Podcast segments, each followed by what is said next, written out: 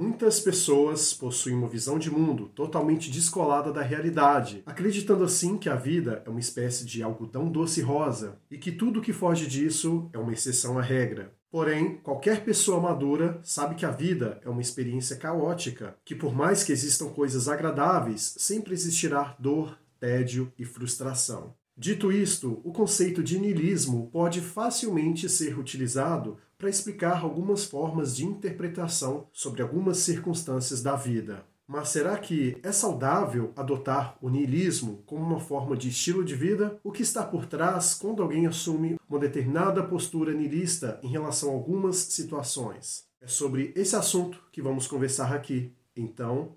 vem comigo.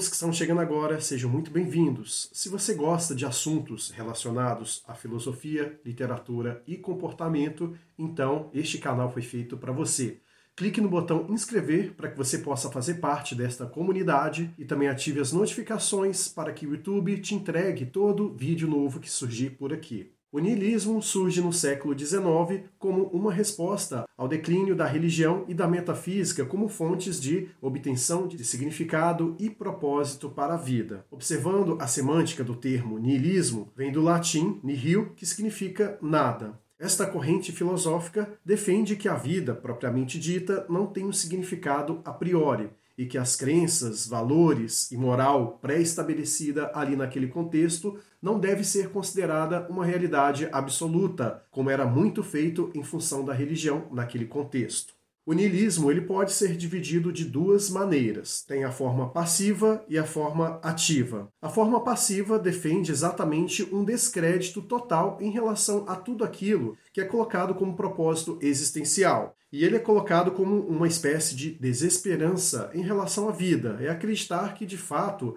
a vida é dor, tédio e sofrimento, e que este entendimento basta para que você possa encarar as situações ao seu redor, uma vez sendo seduzido pela ilusão daqueles prazeres momentâneos, você estará enganando a si mesmo e, como consequência disso, haverá um acúmulo de estresse, frustração e dor que vai te causar um sofrimento até maior do que se você simplesmente tivesse cedido àquela situação momentânea e deixado aquilo te levar como uma postura de vida. Porque ele entende que uma hora a conta chega e que por isso é melhor você ter um entendimento de que as coisas são feitas dessa maneira do que se enganar acreditando em algo que não coincide com a realidade entendida ali no contexto do niilismo. Agora, o niilismo ativo, ele já entende que, apesar de todo este contexto trazido pelo niilismo passivo, a vida pode ser vivida de uma maneira diferente. Ele acredita sim em todo este contexto de que a vida, ela não é um mar de rosas e que por isso você não deve se iludir com essas questões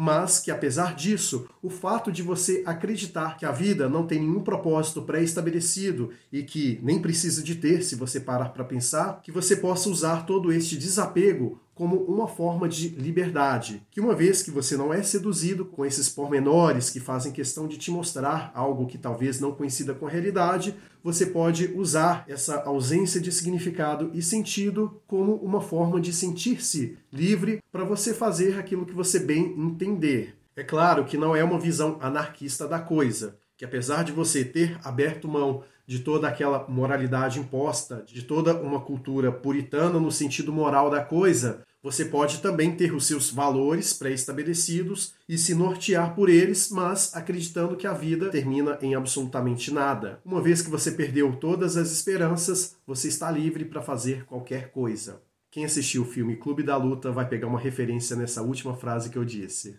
E aqui eu cito três principais teóricos do niilismo para quem quiser ler um pouco mais sobre esta corrente filosófica. Cito aqui Nietzsche, Schopenhauer e Sartre. Nesses três, eu coloco o Nietzsche na parte do niilismo ativo, porque uma vez que ele entende os pormenores que cercam a vida, ele acredita sim que você tem que ter uma vontade de potência, que você não deve negar os seus desejos e que por isso você deve fazer o possível para estar ali numa situação de aproveitar a vida tal como ela é. Em contrapartida, no niilismo passivo, podemos colocar aqui o Schopenhauer, pois ele defende que não tem muito o que fazer em relação à vida, uma vez que ela é tida como dor, sofrimento e tédio. Inclusive, um conceito que eu acho muito interessante dele, que ele defende a questão do ciclo vicioso do desejo, que é uma vez que você tem um desejo forte em ter algo e uma vez adquirido aquele objeto alvo do seu desejo, você perde todo aquele tesão, todo aquele encanto por ter aquela coisa. E que por isso, uma vez que caiu em desuso,